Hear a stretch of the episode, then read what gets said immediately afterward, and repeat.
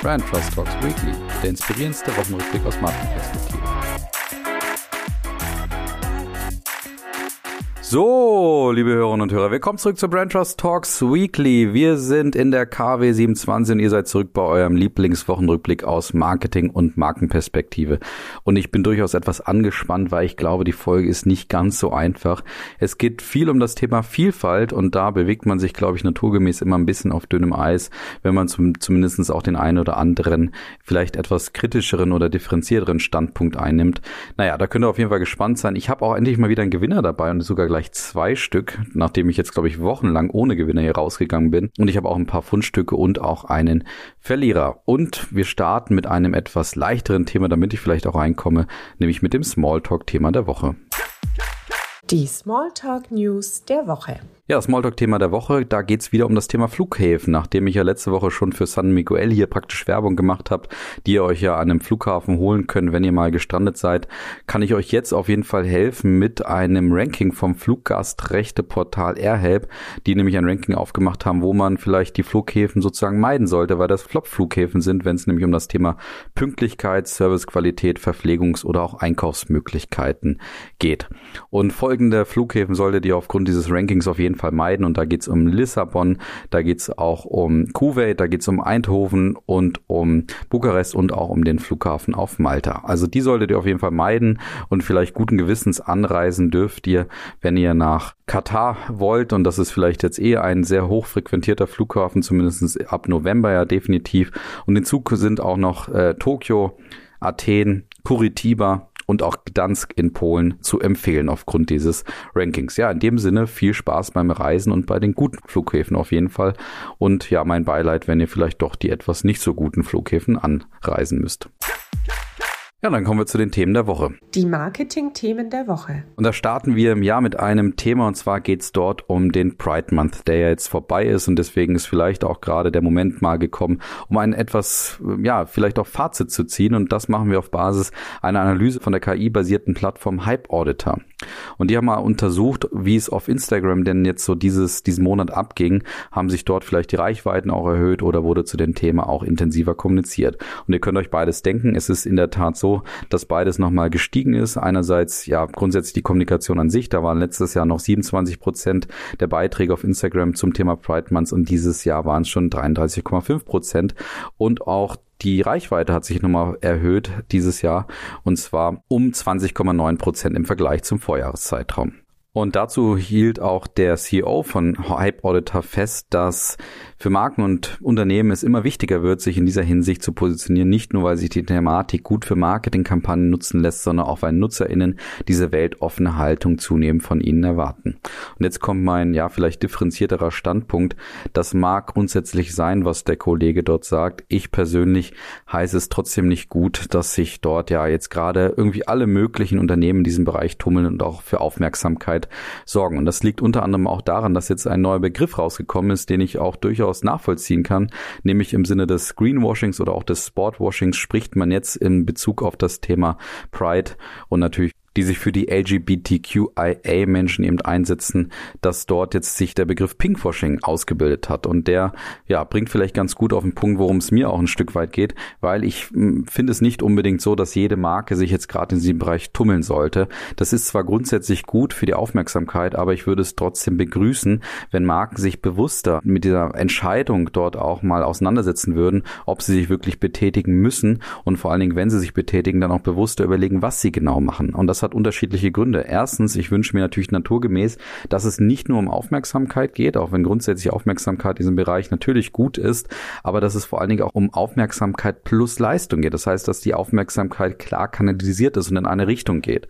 Und zweitens muss man auch aufgrund der Brand Safety ein bisschen darauf achten, dass man das Ganze auch bewusst macht. Wir haben es natürlich mit einer naturgemäß und das völlig zu Recht auch anspruchsvollen Community zu tun, die auch ganz sensibel natürlich darauf achtet, passt das, diese Betätigung jetzt einfach ohne oder ja, versucht dort jemand billig, vielleicht auch sozusagen auf unsere Kosten hier Aufmerksamkeit zu generieren und ganz billig eben irgendwo auch Sympathiepunkte zu generieren oder irgendwas, ja, ganz billig vielleicht jetzt auch an den Mann, die Frau oder eben die unterschiedlichen Menschen dort auch heranzubringen. Und in dem Sinne bin ich dort eher Fan, dass man vielleicht auch ganz bewusst überlegen sollte, ja, vielleicht auch gar nichts zu machen und vielleicht dadurch auch die Reichweite anderen Marken zu geben, die dort in dem Bereich vielleicht viel mehr bewirken können als Marken, die in dem Bereich eigentlich nicht so richtig was zu sagen haben. Und da erinnere ich einfach mal an die Aktionen, die haben jetzt mit äh, LGBTQIA Plus nichts direkt zu tun, sondern mal an Adidas, die beim Thema George Floyd vor einigen Jahren ja zum Beispiel Nike komplett die Aufmerksamkeit gegeben haben, indem sie ein Video von Nike gepostet haben und ansonsten gar nichts gemacht haben und einfach gesagt haben,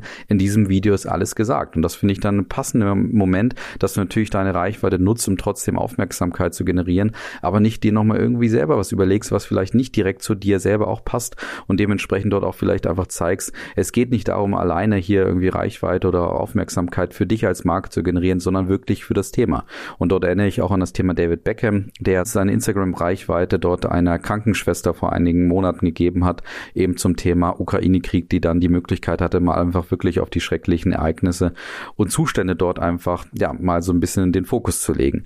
Und dementsprechend begrüße ich lieber sowas und auch das bewusste Auseinandersetzen und vielleicht auch mal das Nein sagen, statt da einfach günstig und ganz billig eben Aufmerksamkeit zu kreieren.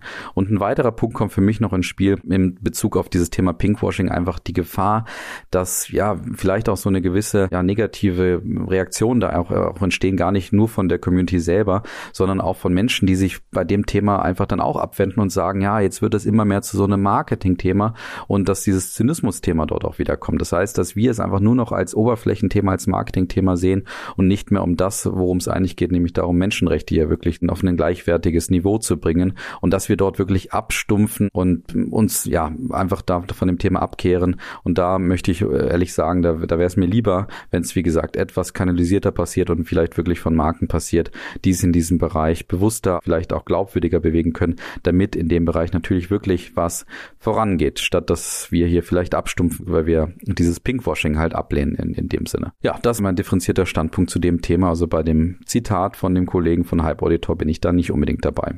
Und übrigens noch Nachtrag, zwei Beispiele, die vielleicht das ganz gut auch noch auf den Punkt bringen. Die Aktionen von Burger King und auch von McDonald's, die ich ja selber übrigens auch hier durchaus gelobt habe. Ich möchte meinen Standpunkt von damals nicht nochmal komplett wiederholen, aber die wurden zum Beispiel auch sehr kritisch gesehen. Zum Beispiel bei Burger King, die ja einfach in ihrer Aktion einfach zwei Burgerhälften gezeigt haben, also zwei gleiche Burgerhälften, weil sie eben sagten, naja, ein Burger muss nicht aus einer Unter- und einer Oberhälfte bestehen. Und da hat die Community dann reagiert und hat gesagt, naja, was soll diese Aktion uns jetzt hier helfen, dass ihr da irgendwie ähm, lustige Burger verkaufen wollt. Und da merkt man dann schon diese kritische Haltung und ich finde auch die kritische Haltung ist da völlig zu Recht vorhanden. Und beim zweiten Thema sind wir bei Netto und die dehnen sich jetzt weiter aus und die wollen vor allen Dingen Fokus auf das Thema Drogerieauswahl in ihren eigenen Märkten legen. Das heißt, sie wollen darauf aufmerksam machen, dass Netto tatsächlich eine sehr günstige, aber vor allen Dingen große Markenauswahl in ihrem Drogeriemarkt haben. Und das machen sie, indem sie jetzt ja durchaus Aufmerksamkeit starke Out-of-Home-Kampagnen starten, unter anderem auch mit einem TV-Spot, der dann mit der Punchline endet, dann geh doch zu Netto und spar dir den Weg zum Drogeriemarkt. Und dieser strategische Schwenk kommt nicht von ungefähr, sondern reagiert natürlich auf die Preissensitivität. Das heißt natürlich, Discounter gewinnen wahrscheinlich gerade eh. Und vor allen Dingen auch daher, dass in einer Studie herauskam, dass Menschen sich gerade nach einem effizienten Einkauf sehnen und deswegen netto darauf reagiert, indem sie sagen, naja, du musst jetzt halt nicht mehr aufwendig zu den anderen Drogeriemärkten, das kannst du auch alles bei uns tun. Ja, was halte ich von dem Thema? Grundsätzlich würde ich sagen, Tonalität passt natürlich, indem sie ja ganz, ganz smart, ganz schlau irgendwie ihren Claim hier auch dehnen, indem sie das Thema Thema auf das Drogeriethema nochmal weiter ausdehnen. Ich finde aber die Glaubwürdigkeit nicht unbedingt gegeben und ich finde auch die, die Investition dort vielleicht auch nicht unbedingt als notwendig beziehungsweise sehe ich nicht unbedingt als effektiv an. Erstens, weil ich nicht glaube, dass die anspruchsvolle Drogerie-Community jetzt auf einmal bei Netto sich die Tüten voll macht mit Drogerieprodukten, weil Drogerie ist oftmals natürlich auch ein wirkliches High-Involvement-Produkt und da gehst du auch, glaube ich, sehr gerne zu DM, Rossmann und Co. Da ist ja auch immer wieder bekannt, wie viel Zeit die Leute dann auch bei diesen Drogeriemärkten durchaus gerne auch verbringen. Und der zweite Punkt, ich weiß nicht, ob man unbedingt jetzt Out-of-Home-Kampagnen machen muss oder ob nicht einfach Werbung vor Ort in den Läden selber auch reichen würde, dass man in dem Moment des Kaufs selber so ein bisschen diesen Impuls setzt und klar macht, wir haben hier eine große, schöne Drogerieauswahl und du kannst dir wirklich im wahrsten Sinne des Wortes den Weg dann auch hinsparen. Und meine persönliche Meinung ist, dass ich selber manchmal bei Netto vorbeifahre, weil die auf meinem Nachhauseweg liegen und ich immer wieder erkennen muss, wie lange ich in diesem Laden einfach brauche. Ich bin ja leider auch nicht mehr so oft deswegen und deswegen ist passt für mich äh, dieser erste Moment, wo sie gesagt haben, du kannst jetzt Zeit sparen, das hat für mich gar keinen Sinn ergeben, weil ich bei Netto niemals Zeit spare, sondern immer mehr Zeit brauche dafür, dass es ein Discounter ist. Aber das ist nur meine persönliche Einschätzung. Trotzdem bleibe ich bei dem Thema Tonalität passt, Glaubwürdigkeit so naja und Effektivität dieser Kampagne sehe ich auch nicht direkt. Und wo wir schon bei Dehnungen sind, sind wir auch beim Thema Amazon wieder angekommen, die ja bekannt sind für ihre Dehnungen und Diversifikation und das vielleicht auch aufgrund dessen machen, dass ja Kanter, wie ihr vor zwei Wochen von mir gehört habt, auch beschrieben hat, dass Diversifikation zum Beispiel auch den Markenwert treiben kann. Und jetzt betätigt sich Amazon zumindest in den USA beim Thema Essenslieferung. Das haben sie vor einigen Jahren schon mal ja eher erfolglos als Experiment gemacht. Und jetzt beteiligen sie sich an einem anderen Unternehmen, nämlich an Grubhub mit knapp 15 Prozent, mit dem Ziel, dort in diesem Bereich auch Fuß zu fassen. Und das machen sie auch auf eine sehr smarte Art und Weise, nämlich indem sie das Thema Prime ausweiten. Du kannst nämlich, wenn du Prime-Kunde bist, dir die Zustellgebühren bei der Abo-Variante von Grubhub einfach sparen. Und das ist natürlich ein smarter Move von Amazon. Und Amazon ist ja, wie gesagt, im Vergleich zu Netto als Beispiel durchaus bekannt für ihre Diversifikation und für ihre Experimente. Von daher ein nachvollziehbarer, spannender Schritt, der natürlich jetzt ja wieder eine, eine interessante neue Qualität in diesen Essenslieferungsmarkt bringt. Wir bei Amazon sind, sind wir auch beim E-Commerce. Ja, meine Überleitungen sind heute Weltklasse, würde ich sagen, oder? Also da sind wir beim Thema E-Commerce, dass nämlich dieses Quartal einen Umsatzschwund erleiden musste. Und das ist durchaus ungewöhnlich, passt aber natürlich zum Corona-Thema, weil im letzten Jahr das Wachstum des E-Commerce unglaublich groß war. Und deswegen gab es diesmal zum ersten Mal einen Umsatzschwund in diesem Bereich von knapp 10 Prozent. Und das liegt natürlich an Corona, wenngleich man dazu sagen muss, dass knapp 25 Prozent mehr im Bereich E-Commerce generiert wurde als noch im Vor-Corona-Jahr 2019. Das heißt, grundsätzlich ist dieser Bereich immer noch auf Wachstumskurs, musste aber dieses Quartal einen, einen Umsatzschwund verzeichnen. Und deswegen passen auch die folgenden Gewinner und Verlierer vielleicht ganz gut dazu. Starten wir mal mit den Gewinner. Der Gewinner der Woche.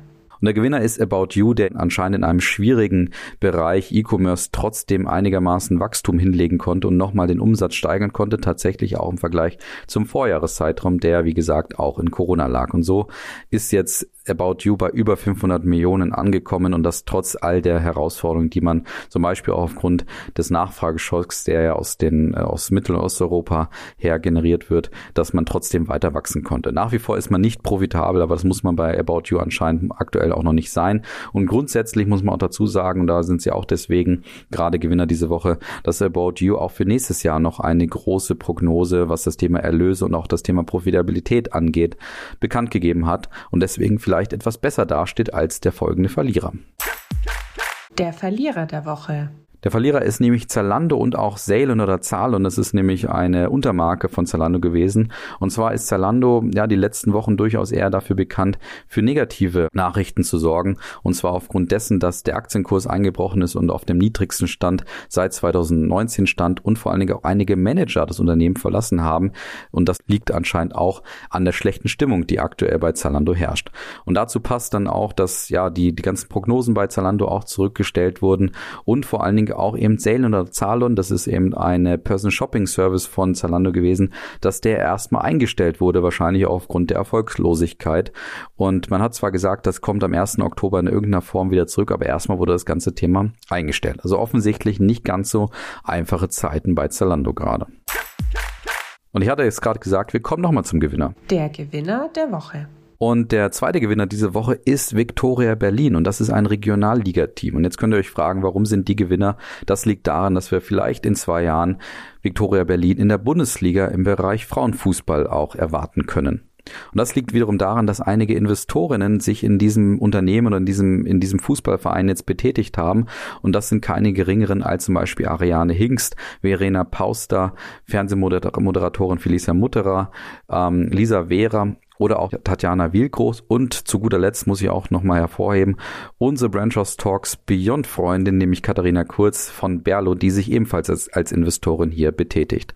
Und die Idee, Victoria Berlin zu übernehmen, liegt daran, dass man natürlich viel mehr Aufmerksamkeit auf das Thema Fußball in dem Bereich, am Frauenfußballbereich eben lenken möchte und unter anderem auch, ja, die Sporthauptstadt Berlin vielleicht mal stärker zum Thema Frauenfußball auch aufladen möchte. Und zusätzlich haben noch einige weitere Unterstützerinnen zugesagt, wie zum Beispiel Franziska von Almsieg, Dunja Hayali, die ehemalige Torhüterin Katja Kraus oder auch DB-Forscherin Sigrid Nikutta und Soziologin Jutta Almendinger. Und ich würde sagen, da bin ich sehr gespannt, ob die das auf jeden Fall schaffen werden. Ich finde es eine wunderbare Aktion. Nicht äh, zuletzt, weil natürlich auch Katharina Kurz, unsere Brand Trust Talks Beyond Gästin, dort dabei ist.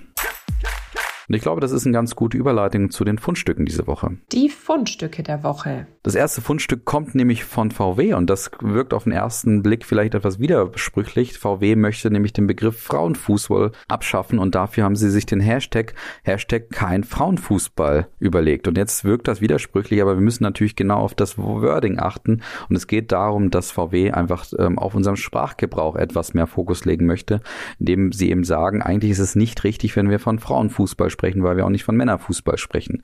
Und das wiederum sieht man daran, dass sie eben diesen Hashtag machen, aber auch ein Video gepostet haben, wo einige Fußballerinnen auch betätigt sind und in dem Bereich ja ganz gut auch gesagt wird, sowas wie unser Training und eben kein Frauentraining oder auch unser Schweiß auf unserer Stirn, kein Frauenschweiß oder auch unser Herz schlägt nicht nur für Frauentore, sondern einfach für Traumtore. Und da finde ich es eine ganz interessante Aktion, wie man eben auch, ja, ich sag mal, ihre Aufmerksamkeit oder die Größe und Reichweite von VW nutzen kann für eine sehr gute gute Aktion, indem man nämlich Aufmerksamkeit für unseren Sprachgebrauch nochmal kreiert. Und das finde ich im Vergleich zu dem, was ich vorher zum Thema Pride Month gesagt habe, dann schon eine sehr gute Aktion. Und das zweite Fundstück kommt von unseren, ja, Freunden, kann man schon fast sagen, von der BVG, die hier ganz oft zu Gast sind. Und zwar hat sich auch die BVG im Bereich Vielfalt wieder einmal betätigt, indem sie nämlich ein neues Design von ihren Sitzen jetzt gemacht haben. Und das klingt auf den ersten Blick unspektakulär. Du musst aber wirklich ranzoomen, weil dann siehst du, dass dort Silhouetten von, ja, durchaus vielfältigen Menschen abgebildet sind. Und das wiederum, und das gehört natürlich auch zur BVG dazu, das machen sie auch mit einem tollen Werbespot, inszenieren sie dieses sehr, sehr spannende und schöne Design auch auch nochmal, indem sie nämlich einen tanzenden Kontrolleur zur Rhythm as a Dancer, also zu dem, zu dem 90s-Hit tanzen lassen, der Menschen in der U-Bahn kontrolliert, die dann ebenfalls tanzen und während sie anfangen zu tanzen, sich genau zu diesen Silhouetten verändern, die man dann auf den BVG-Sitzen sehen kann. Und das Ganze passt wunderbar zum Thema Vielfalt bei der BVG, die nämlich eh vielfältige Menschen, nämlich ja mithin über 190 Nationalitäten aus Berlin befördert und natürlich auch zu Berlin selber, die ja auch bekannt ist für ihre Vielfältigkeit. Und da muss ich schon sagen, das Thema finde ich sehr, sehr spannend, wieder toll inszeniert und auch dieses Sitzdesign ist wirklich sehr, sehr spannend, klasse und spezifisch gemacht. Auch dort kann man ja wirklich Stilelemente hinterlassen bei etwas, wo man es vielleicht nicht unbedingt vermutet. Und das letzte Fundstück diese Woche kommt von Pringles und da geht's um Spinnen. Da müsst ihr euch jetzt überlegen, ob ihr abschalten wollt. Es ist aber gar nicht so schlimm. Es geht nämlich um die Araneus midificus. Die kennt ihr vielleicht aus Deutschland als Nierengartenspinne. Und die ist echt lustig, weil die sieht am Rücken praktisch aus wie das Pringles-Logo. Und genau deswegen hat sich Pringles jetzt überlegt, wir wollen, dass diese Spinne Pringles-Spinne nennt. Das wäre mal ein interessantes Marketing auf jeden Fall. Und ihr müsst euch das mal anschauen. Die sieht wirklich so aus wie das Pringles-Logo. Und die Idee dahinter ist, sie haben eine Petition gestartet, an der man eben teilnehmen kann, um vielleicht auch zu schaffen, dass diese Spinne ab jetzt vielleicht auch Pringles-Spinne genannt werden würde. Und ich bin leider ein bisschen spät dran und das tut mir echt leid für euch, weil wärt ihr bei dieser Petition unter den ersten 1500 dabei gewesen, dann hättet ihr eine Pringles-Dose geschenkt bekommen. Ihr könnt ja trotzdem euch betätigen, aber ihr werdet keine Pringles-Dose mehr gewinnen, weil wir haben nämlich schon 1641 Unterschriften gesammelt, ähm, zum, oder Pringles hat das gesammelt, zumindest nach Stand der, bei dieser Aufnahme gerade.